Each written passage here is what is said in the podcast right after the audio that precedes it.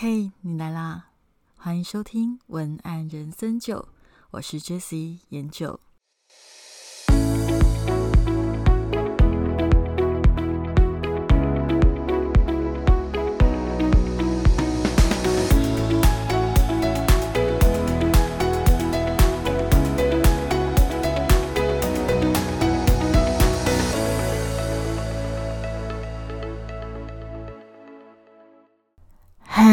我是研究。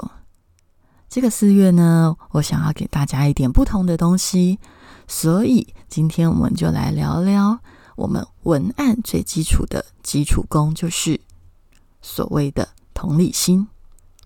其实文案的基础功，当然除了很多的技巧之外，为什么我说是同理心？其实同理心它就算是一种所谓的心法。简单的来说啦。大家应该都有看过武侠片吧？那武侠片里面都有各式各样的功夫。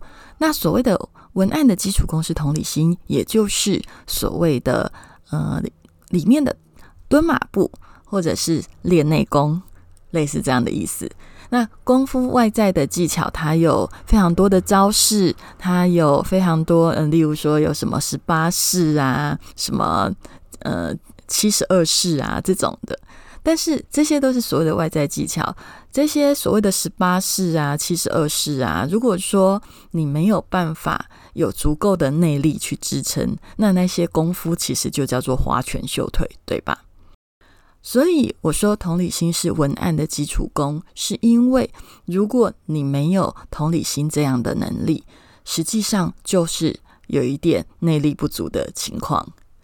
那我最近呢，刚好在看一本新书，是今年刚出的，叫做《晋级的文案》。那作者是对岸的一个资深文案，叫做苏欣所写的。其实啊，我工作到现在还是会固定的去看文案书。为什么要看的原因，当然是想要更加的验证一些自己的想法还有做法。我觉得有时候看书就很像在跟作者对话，跟作者聊天，而且是一种深度的沟通，不是一些表面比较轻、比较浅的沟通。所以阅读的时候，你反而可以在思绪上有一些交流、互动、碰撞，那反而会有更多的创意跑出来。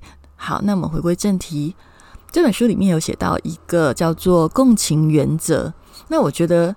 这个东西我听起来真的是非常心有戚戚焉，所以跟大家分享一下。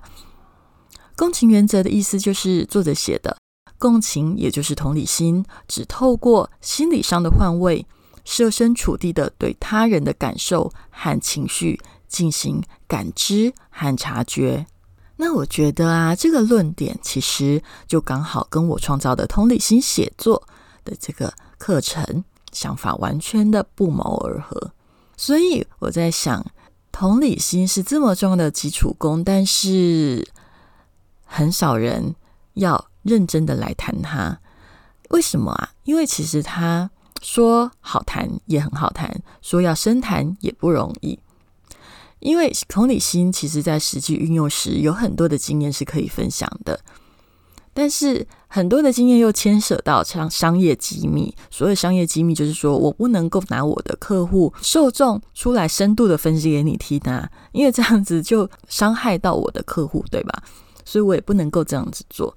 那所以今天呢，我突然间想到，哎，我可以用实事的方式来跟大家聊聊，其实同理心的正确使用方式是怎么样子的。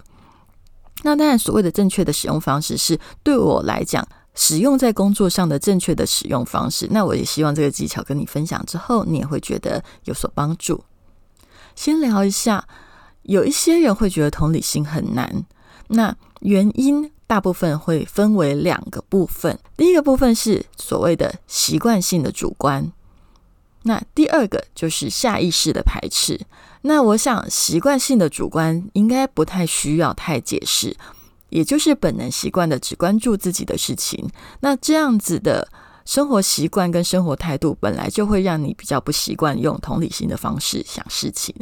那另外一种是，你是有同理心的，但是偏偏下意识会排斥做某一些换位思考的动作，那是为什么呢？实际上就是保持着某种恐惧哦。那到底是恐惧什么啊？我们先卖个关子啊。那有部分的学员曾经跟我反映，在同理心写作的系列课程里面，嗯，就是我我最近在开的高效好感文案课，它里面呃学员他就反馈说，他其实下意识会排斥。那下意识排斥的原因，是因为他觉得好像就是很难接受对方的一些想法，或者是甚至是觉得接受了，好像就是输了，或者是有点失去自己吧。总而言之，下意识排斥就是一种奇妙的状态，很难言说。但是我非常的了解，因为我曾经也是一开始是这么想。可是我觉得下意识排斥没有关系，重点是你有想过你为什么会排斥吗？其实实际上你会排斥的原因，是因为你以为同理心必须勉强自己去认同某些事情，放下某些价值观，或咽下某些不想要的情绪。其实这个是错误的。你在做同理心的时候，不需要去放弃你的价值观，或者是勉强认同你不认同的事情。你只要把这些你的价值观、你的认同或不认同，先放在心里的某个位置，不要时时刻刻的把它拿出来发动就可以了。那到底要怎么做？我今天呢会用呃威尔史密斯的新闻。来做一个怎么样去解读这个新闻的方式，做一个模拟。那其实，在我的经验里啊，换位思考，它当然不会是强迫自己认同某一些事情，或者是一定要经验到某一些事情，而是透过倾听去了解一个人的遭遇及感受。否则，老实讲，我写了超过七年的医美文案。那那么多的手术，我怎么可能都做过？甚至有一些手术是男性专用的手术，那这个我更不可能做过，连要去了解，可能都还要花时间跟精神了解，才会知道这个手术是怎么回事。那我要怎么写？其实都是一样的道理，就是去倾听这些手术背后的故事，去捕捉摄入其中主角的情绪反应。所以，正确的使用同理心，老实讲，我觉得不仅不会让自己感觉被强迫，实际上是有很多的好处的。那有哪些好处呢？我先跟大家聊一下哦。第一个，我觉得你会变聪明，会感觉变聪明。为什么？因为同理心就是你不能够只用自己的角度思考，你还必须要去理解其他的角度。那当你能够比较多方面的思考的时候，总是。比较容易让人家觉得你是一个比较睿智的人。第二，你会变得比较好聊天。为什么？因为你不会单一方面的去思考，而是你会多方面的去思考的时候，你就会变得很清楚什么时候该讲话，什么时候该安静，还有对方需要听到什么程度的内容，他需要多少的资讯量，这个都会变得比较好拿捏，也会让你变得比较体贴。当然就会叫做更好聊啦。那还有第三点，就是你的文案、你的写作会写得更好。那这是很自然的嘛，因为你掌握了 TA 的物质与情绪的需求。既然你能够掌握一个人的身心的需要，那自然你写的东西就会更打动人心，这是很正常的事情。好，那因为我前面有说过，不太可能可以直接用实际案例分析我的客户的 TA 详细资讯给你听，因为这个是商业机密。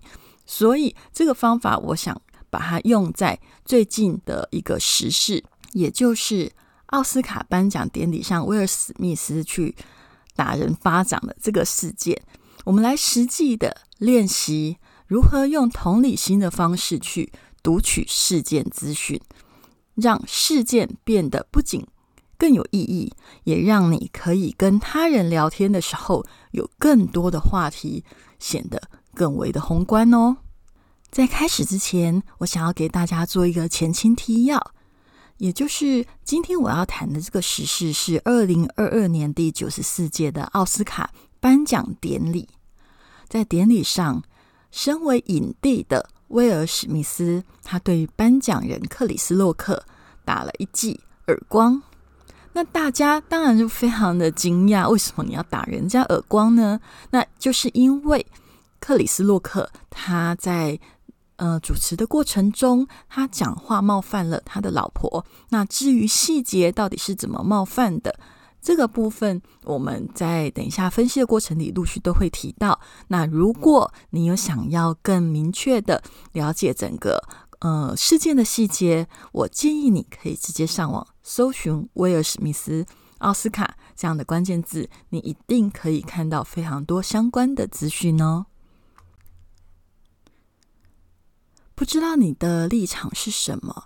在你了解了威尔史密斯他在奥斯卡颁奖典礼上面打人之后，你是觉得他这样子支持保护家人的行动是很真男人的行为，还是说你是支持另外一派的说法？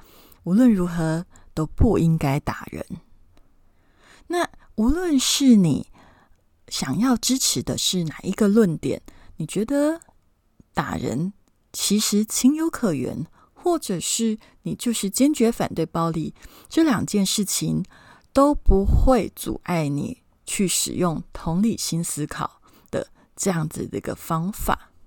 每个人都是有立场的，都是有价值观的，这个都是很正常的事。换位思考的意义就是你在有立场、有价值观的前提之下，你还是。愿意试着去倾听对方，倾听不一样的想法。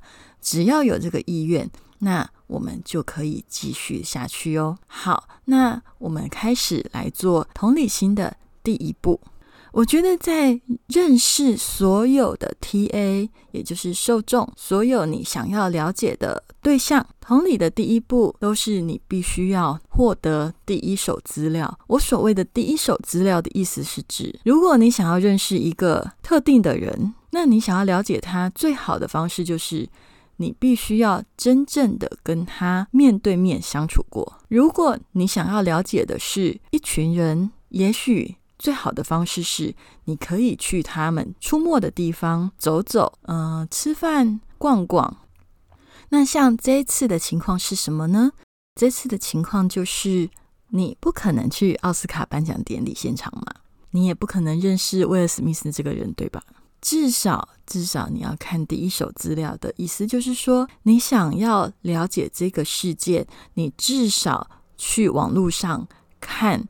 这个事件完整的始末的影片，不是完整始末的报道，而是影片。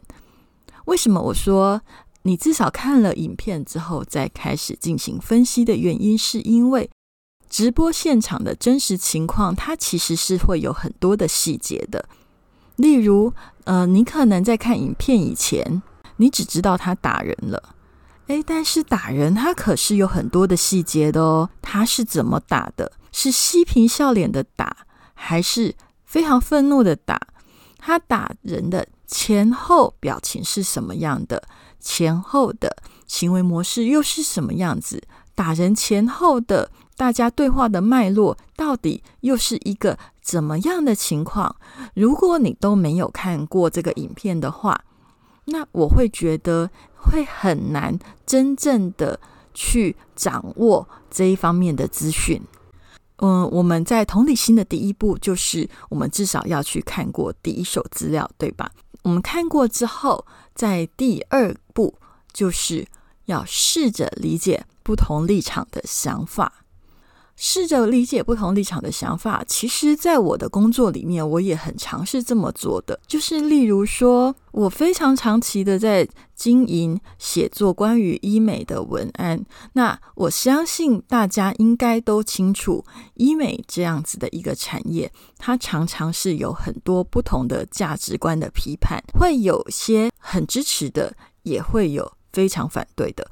那随着手术的类型不同，许多不同的立场的人会有不同的价值判断。但是对我而言，其实我都会两方面都会去看，而不是只是单方面的去看一方面支持的意见，因为我必须要知道反对者的意见是什么，我才能够确定反对者他们的论点里面到底有没有我可以参考的部分。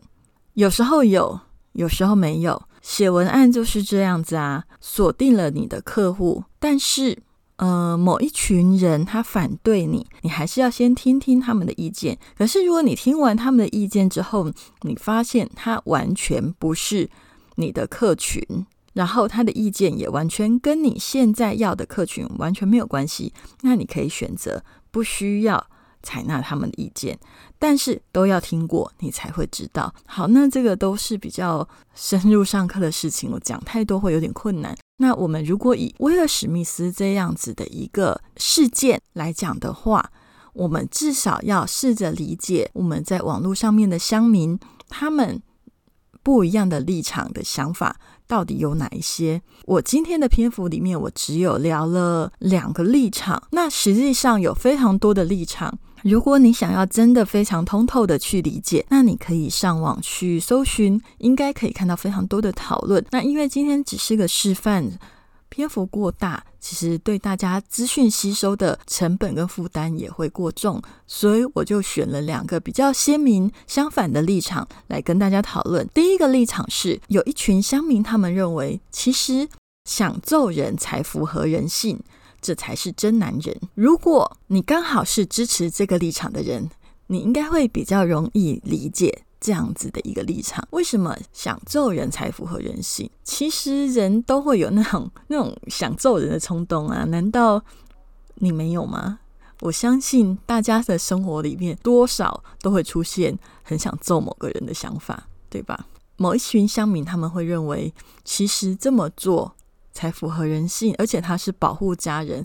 况且对方克里斯他的笑话。也真的说过头。如果是不支持揍人，你是认为打人就是不对的话，那你可能就会开始觉得想揍人才符合人性的这个想法是你无法接受的。要理解这个观点，就会开始变得困难。但是其实也没有那么困难。嗯，你只要试着将心比心就好，不要去想着他实际上已经揍人，而是你去思考你什么时候非常的想揍人，然后再去思考，如果你。现在身边，你觉得哪一个人对你来讲是你的软肋呢？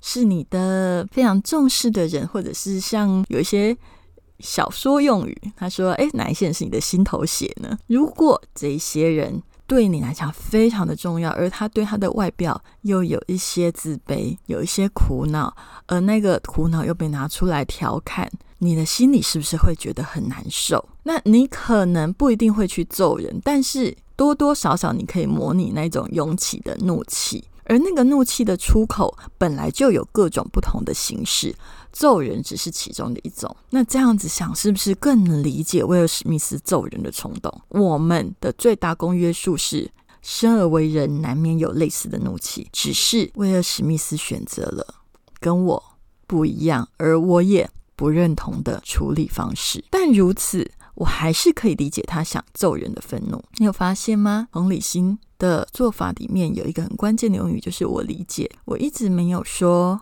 我认同，我一直都是说我理解。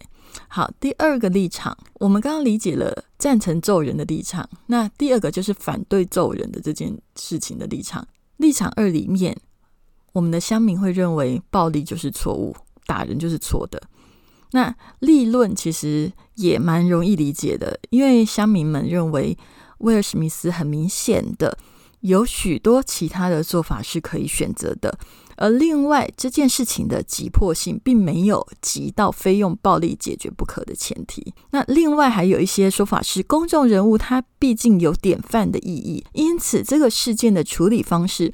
并非是威尔·史密斯跟克里斯这两个人自己的问题，而是要顾及观众以及其他参与这个颁奖典礼的人的权益。所以，其实很多人在谴责威尔·史密斯，当然就是打人就是错的以外，还有一个论点就是。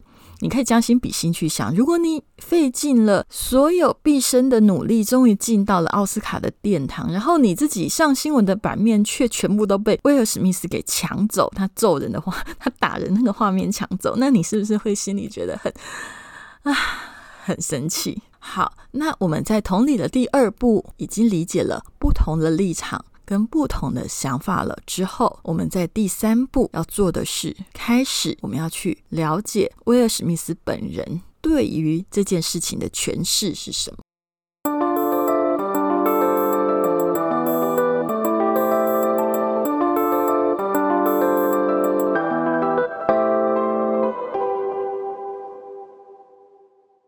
那威尔史密斯本身呢？他在事后是有做声明的，他有公开声明道歉，说我伤害到的人太多了，包括了克里斯、他的家人、我的许多亲朋好友、所有出席典礼的来宾、全世界在家观看典礼的观众，我辜负了学院的信赖，我剥夺了其他入围者与得奖人庆祝与被恭贺的机会。我非常的难过。那这个只是截取片段，他的 IG 上面篇幅非常大，你可以自己上去看。从他的这些声明里面，你可以知道的是，威尔史密斯他其实很清楚自己行为是错误的。当然，有些人会认为他的致歉也是来自于西方舆论一味的认为暴力是错误的，让他不得不认错。但我觉得无论如何，这一篇的感觉更多的是他其实知道自己是错误的，而在当下，他也确实是无法控制他自己。虽然他解释了爱会使人做疯狂的事，但是我却觉得这是一个比较优美的讲法。其实驱使他去打人、打那一巴掌的，并不是爱，而是恐惧。其实是恐惧让他做了疯狂的事。为什么是恐惧？这个我们后面会谈到。那我们第一步先掌握了第一手的影片资料，看完以后，我们了解了乡民对于这件事情的直接反应是什么，有几个观点。第三步，我们有了解了威尔史密斯本人的想法之后，第四个步骤就是要去了解这件事情的结果。那这件事情的结果后续出炉就是。十年内，威尔史密斯不得再参加奥斯卡。除此之外，我觉得也不太需要这些惩处，就已经有非常严重的海啸效应了。因为他的演员形象受挫，市场对他更是唯恐避之不及。除了已经拍好的作品上架无限期的延档外，许多即将来到的合作也都纷纷的解约，那这一场所损失的，我觉得根本不只是十年无法参加奥斯卡这件事情而已，而是背后都有好几亿的美金。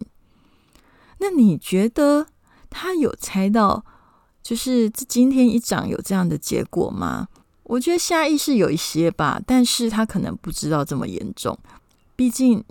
唉，可是我真的觉得很可惜啦，因为毕竟这是奥斯卡颁奖典礼耶，奥斯卡是指标性的奖项诶，在这样子的典礼上做这么脱序的行为，怎么可能让你安全下庄呢？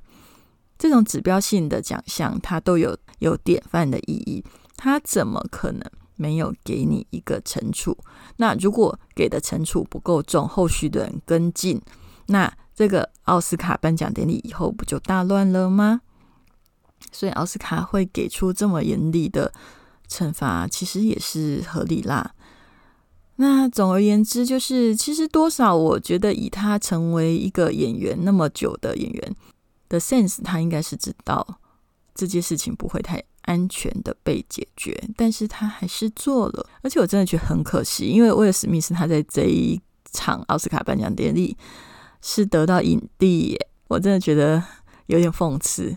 还真的是一个大起大落，在同一个时间内完全的实现。好啦，这个是我的一些心情而已。那总而言之，观察了第四部的后续结果之后，同理的第五部是我们开始要来了解威尔史密斯这个人的个人经历。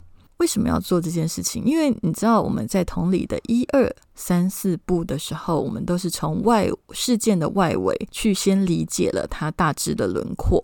包括了舆论，包括了事件本身，里面你应该可以看到了一个比较清楚的冲突与矛盾点，就是这个行为实际上很明显的。就是你做了，绝对会受到很严厉的惩罚。但是威尔史密斯在当下却无法忍耐的去做了这件事情。那到底是为什么？到底是什么样的驱动力驱动他去做了这样子的一个事情？这件事情我非常的想要理解。我开始去理解威尔史密斯他的个人经历。现在个人经历里面有一个，现在网络上大家都有在传啦，所以你只要稍微搜寻，应该都可以看到。也就是他有家暴的经历。因为威尔史密斯他曾经有目睹家暴的经验，而这个经验是不是会影响到他的行为呢？尤其是他童年时，其实常看到母亲被他爸打到全身是血。其实这样子的一个情况，很多时候是真的会影响到未来长大以后的一些情绪障碍。在一些咨商的案例里面，我们也曾经看到蛮多就是复制这样的暴力行为。然后这种情绪反应常常也是有一个行为复制的状态。为什么会行为复制？其实这是我自己的感觉啦，就是。情绪的反应其实是学习的，就是例如说我很生气的时候，我要用什么方式去抒发？那有可能小时候你看到的就是用暴力的方式去抒发，而你没有学习到其实有其他的方式可以抒发。所以你虽然遭受到暴力很痛苦，但是你又只会啦，我应该说你只会这样子的方式，所以未来遇到极端的情绪事件的时候，你还是会使用暴力，很常是这样的情况。为什么威尔史密斯会在这个颁奖典礼重要的场合里，还是做了这个暴力事件？他的内心绝对有很强烈的情绪驱动。那为什么那个时候会有强烈的情绪驱动？嗯，有一些说法的推理是他心里最大的痛就是童年时看到母亲被打到全身是血嘛，所以他当下刚好有一个情境是复制的，就是他的妻子捷达。被克里斯这样子的做调侃的时候，他去投射到了他妈妈受委屈的情况，而委屈他妈妈的人就是他爸，然后克里斯也是一个男性，那刚好角色上面做了一个投射，因此他当下。把他小时候就是无能为力目睹家暴的那一种情绪的最高高的张力，曾经压到情绪的深处、心理深处的那个痛苦，在那个时候瞬间的浮出来，而且跟现在捷达。被呃克里斯调侃的这个画面做了一个完全的重叠，所以造成了他把过去的痛苦的时空跟现在这个跟过去其实不一样的时空，但是他却强硬的重叠了之后，他忍不住打了那一巴掌。为什么他会忍不住打一巴掌？因为他打的是他为小时候的他为他妈妈出一口气。就是其实有时候会觉得很感慨哈，就是人真的是会这样哎，就是小时候或者是某一个时空里面受到的委屈，如果没有被好好的安置、好好的疏解、好好的照顾，如果你在其他的时空发生了足以跟他做投射的条件的时候，然后在那个时空里，也许你已经有能力反击的时候。你有可能就会做出反击，但是你却忘了此时此地跟彼时彼地是不一样的。我不晓得为什么在这个时候头脑里啊突然浮现了，就是周星驰的一部电影里面讲的，好像是九品芝麻官吧，就是说，哎，你干嘛拿明朝的剑斩清朝的官？哎，其实你有没有发现，就是这个意思。对，所以比较遗憾，但是我觉得，如果我们在阅读这个事件的时候，可以理解到这样子的一个情绪反应，是不只是威尔史密斯会发生，而是所有人身上其实都有带着伤，而那个伤也都有机会爆发。如果这个事件可以让我们看到这个深度跟这个提醒，那也是值得的，也会让这个事件的发生。变得更有价值。那同理的第六步，我们来到第六步，就是验证思考观点。就是我们在了解威尔史密斯打人的这个情况当下，还有一个疑点是，他究竟是有意识到会有这个后果而做，还是完全没有意识到会有这个后果就做了？那在我的整个观察的过程里面，其实我曾经有想过。就曾经啦，哈，因为我后来发现威尔史密斯的状况可能还是有一些差距。就是我曾经有想过一个可能性是，他知道会有代价，但仍要去做。为什么会有这样子的一个想法？我不晓得你有没有这样的经验。其实人不一定总会想做对的事哦。如果他想要的东西比对的事情更重要的时候，有可能他宁愿选择错的，然后去做牺牲。所以我有想过，威尔史密斯他是不是其实是故意的？他有想清楚的。就像《少年法庭》这一部韩剧，不晓得你有没有看过？他的第二集里面有说了一句话，就是“欲取敌营首级，必须先断一臂”。就是说，我要拿敌人敌营敌人的首级嘛，我也必须要牺牲手臂的那种觉悟。也就是明知道做的事情有争议，仍会去做，甘愿牺牲所有代价，也在所不惜。但是我觉得这件事情就是取决于有没有想清楚。其实想清楚会比做的到底对或不对还要重要。因为你如果想清楚了再去做一件事情，你是有觉悟要承担后果的。如果你没有想清楚，很容易就变成赌徒。但是看到威尔史密斯的声明以及种种的发展，我想他应该还没有办法想到会有这个后果就做那些事情，也就是所谓的情绪遮掩的行为。因为威尔史密斯他在获奖的时候就透露，丹佐华盛顿有跟他说：“当你啊在最高巅峰的时候要想小心，正是魔鬼来找你的时候。”他表示，就是因为这句话而冷静下来，可见他确实是因为心魔而引发的行为。我觉得心魔引发的行为这件事情。我们不用把它想得太可怕，因为心魔是每一个人都会有的。而重点是心魔，你只要能够好好的看着它，它就不是心魔。心魔它之所以可以得逞，是因为你让它待在暗处，你没有看着它，你没有去化解它。好，那这个是题外话。好，那总而言之，我们大概就清楚了，威尔史密斯他就是因为心魔，那原因可能是因为他有投射到他过去的一些小时候的经验。那当然，这是目前我们推论大致的结果。但是我在同理心的第七步里面，我除了思考这些事情之外，我还会思考到第七步，就是其他的摄入者。其他摄入者的意思是指事件的摄入者。其他的摄入者有两人，第一件第一个人就是克里斯，刚刚说的那个颁奖人；第二个人就是杰达，也就是他的老婆。那第一个克里斯，他的。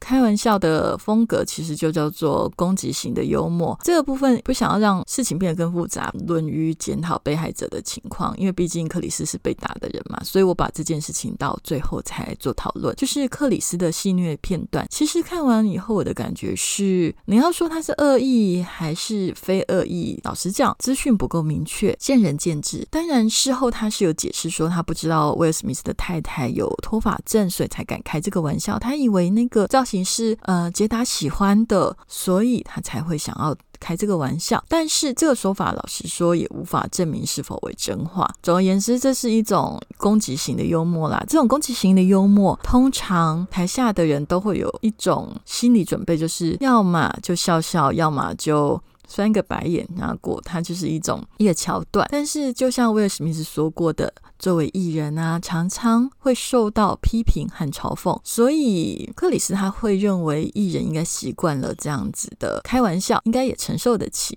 那另外还有一个点就是，克里斯他有说，呃，他的意思就是说，哎，杰达，我期待你在《魔鬼女大兵》里面的演出，就是类似这样子的说法。《魔鬼女大兵》的主角是戴米摩尔。她长得还蛮美的，所以大家会觉得，其实克里斯做这样的比喻不应该构成侮辱，因为他没有把你比成不好的东西啊。那你如果觉得你在侮辱他，你是不是觉得我把你比喻成戴咪摩尔是一个侮辱呢？那你觉得戴咪摩尔丑吗？所以这样就会被人回到另外一个问题，也就是说，到底是我讲的太过分，还是你玻璃心啊？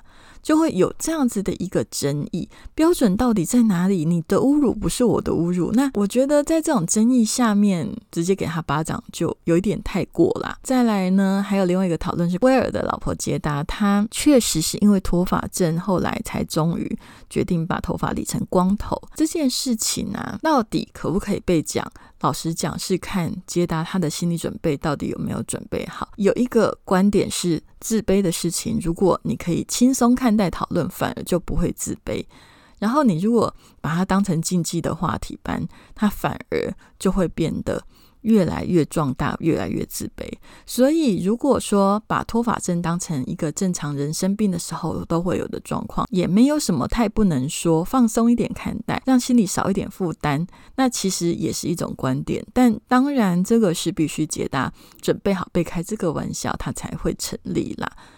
所以，到底捷达准备好被开这个玩笑了吗？其实我看影片的时候，我没有到非常明确的知道，因为杰达也只是翻了个白眼。那如果威尔史密斯没有出去打人的话，没有打那个惊天一掌的话，老实说，那个翻白眼是不是会被解读成节目效果呢？因为毕竟大家都知道。镜头在拍嘛，翻了个白眼，你把它解释成节目效果，事实也就过去了。综合刚刚七个步骤对于威尔史密斯的行为解读，可以看到威尔史密斯实际上就是冲动行事。那可能的原因可以追溯到童年家暴，目睹母亲被打到流血的那个经验，产生了心理的一些情绪地雷。这个情绪地雷让他对情势有所误判。那主要误判的是两个方面，第一个是过分扩大恶意。第二个是过分忽视风险。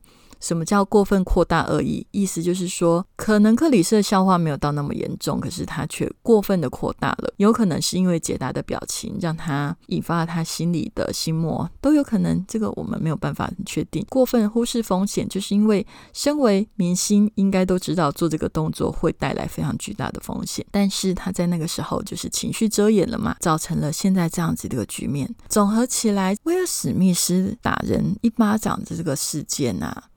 让我看见了一种人性，那一种人性是什么？就是纵使已经是熟龄男子，但是那个巴掌的刹那，我看到的是一个小孩子的不安、焦躁与恐慌引发出的暴力行为。他害怕，他害怕自己的妻子受辱，重蹈以前母亲受家暴的那一幕，他无能为力的痛苦。驱使他做出行动。那眼前的事件只是引爆点，引爆他过去的情绪地雷。等他恢复时，为时已晚啊！清醒时的他一定知道过去与现在是不同的，他分得清楚这个是错误的，也知道他应该做的事情是什么，哪一些事情不应该做。但是就是有那一个瞬间，他什么都不知道。那一个瞬间，他只是想要保护家人。以上啊，有发现吗？同理心其实是很客观、很冷静的收集你的对象的各种行为情报，进行分析与推理，包含了现实面与情绪面，加上我们各自的曾经拥有的一些经验加以解读。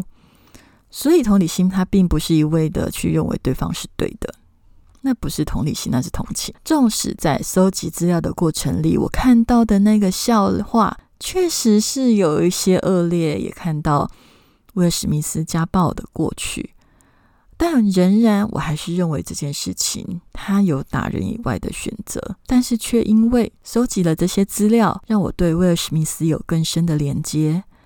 哦，我了解了他这个行为的脉络，他的情绪。是怎么样隐藏了那么大的痛苦，以及他的不完美造成了这个错误？看完这些资料，同理了他的想法之后，我觉得他不会变得更完美，却变得更真实。在这里，我想要再分享另外一个呃一句话，就是唐凤说过的：“同理是从自己的经验出发，并不是指单纯的同情心。同理是倾斜自己去倾听对方的心声后。”又能回到自己的经验里去理解。今天聊这么多，我想谈的是所谓的换位思考，不只是情绪的共感，而是在共感前，其实你要用非常多的时间去倾听与思考眼前的这个对象的诸多资讯。那如果就文案写作来说，我常常跟我的学生说，同理心是一种坐在对象身边讲话的态度，无论是什么问题。都要先了解你的对象的生活、情绪状态。一开始要先用鸟看的角度去理解，后才会有余裕用坐在他身边的角度给予回应。其实同理心它分为两个部分，一个是倾听，一个是回应。所以我前面告诉大家的是，你必须要先做好倾听的工作。那你才会知道该怎么回应。嗯，除了倾听跟回应之外，其实我也还想要跟同学分享的一个观点，就是除了同理别人以外，你也要记得同理你自己。也就是说，当你有情绪的时候，你要自己去照顾。而不是自己的情绪塞到某一个地方、某一个抽屉关起来没有看到，然后去同理别人，这样也是错误的。被藏起来的情绪，它还是存在，能量不灭定律产生的就不会消失，除非你引导它走向某一个地方，好好照顾自己的情绪，才不会被自己的情绪投射所拉扯。那回到一开始的主题，你会下意识的排斥换位思考，是因为你害怕失去自己。那实际上就是因为你舍弃了自己的情绪，硬要接纳他人的情绪。其实这个行为、这个想法是粗暴的。真正应该做的是看清楚事情的全貌，掌握资讯，掌握对方的感觉，了解眼前看到的啊，原来是一种人性。换位思考其实是一种搜集资料的过程，而不是取代你的人性或取代你的感觉哦。换位思考的第一步，其实就是要请你去了解人性，接着理解这样的人，我们该怎么去回应他呢？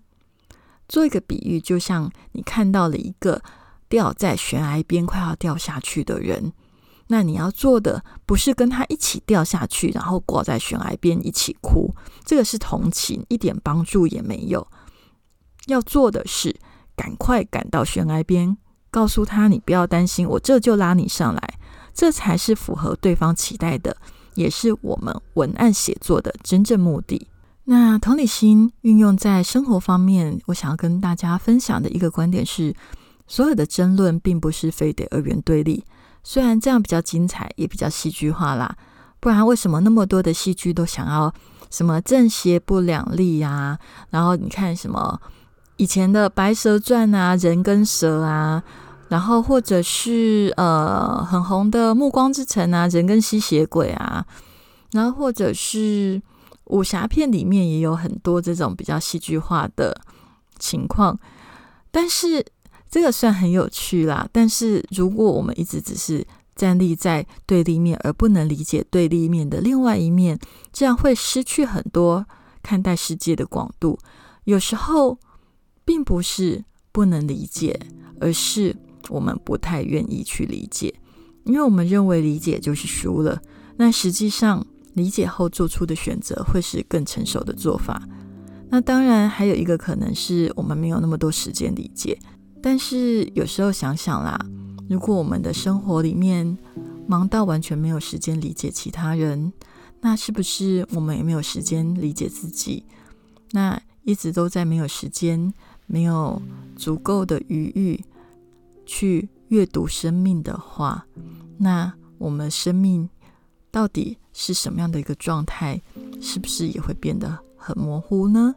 那这样活着是不是也会变得很无感呢？所以我觉得，其实练习同理心是为了我自己。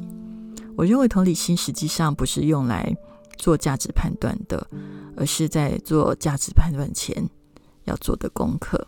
同理心为什么说是为了我自己？所以我要有同理心的原因，是因为当我能够更全面的了解各方面的想法、不同角度的人的思维，那在我做出选择的时候，我会更加的踏实，也更加的不容易去批判对方。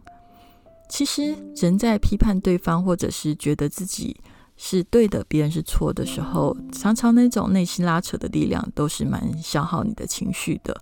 那如果可以一步一步的理解，那消耗情绪的力道也会减少。就像今天的这个案例啊，我看完威尔史密斯的整个故事之后，我理解打人的心情，我理解了开玩笑的那种想要戏虐别人的心情，我理解了。反对打人的这样子的人，他的观点也了解了；反对讽刺型的笑话的这样子的人，他在想什么？理解之后啊，我们才能够有足够的资讯去选择，选择我们要哪一种观点，因为那决定了我们想要成为什么样的人，想要过什么样的人生。人生就是一点一点、一次一次的选择，造就了现在的模样。而那，我觉得同理心的练习，其实是让我们有更多足够的资讯去做不会后悔的选择。其实我一直很喜欢卢建章导演的一个观点，原文我现在一突然间我有点忘记，但是他的意思就是说，其实一次一次的选择到最后啊，都是为了要让我们能够比较好面对我们自己，因为面对我们自己这件事情是。势必未来有一天，我们必须要去做的。如果我们都可以做更好一点的选择，那我们就能够更加的好好的面对我们自己。那今天的分享就到这里。如果你对今天的节目有任何的共鸣，想要回馈我，我知道 Apple Parks 的朋友常常跟我反映说，上面的连接都没办法点击。那这部分因为是 Parkes 界面的问题，我很难克服。如果你想要跟我联系的话，请记得一组密码，就叫做 jslogan 点 tw，j s l o g a n 点 tw。你可以把这个文字打在 Facebook 上，你会找到文案；向你的粉丝专业打在 IG 上，你也会找到我。你如果把它后面加 at gmail.com，你就可以写信给我。用任何的一个方式来表达你的共鸣，我都会非常的开心。那如果你喜欢今天的节目，我也诚挚的邀请你在 Apple Park 上面给我五颗星星的评价及留言啊。对了，然后如果你想要对同理心写作有更多的了解，我也欢迎你可以加入我们同理心写作系列的班级，也就是。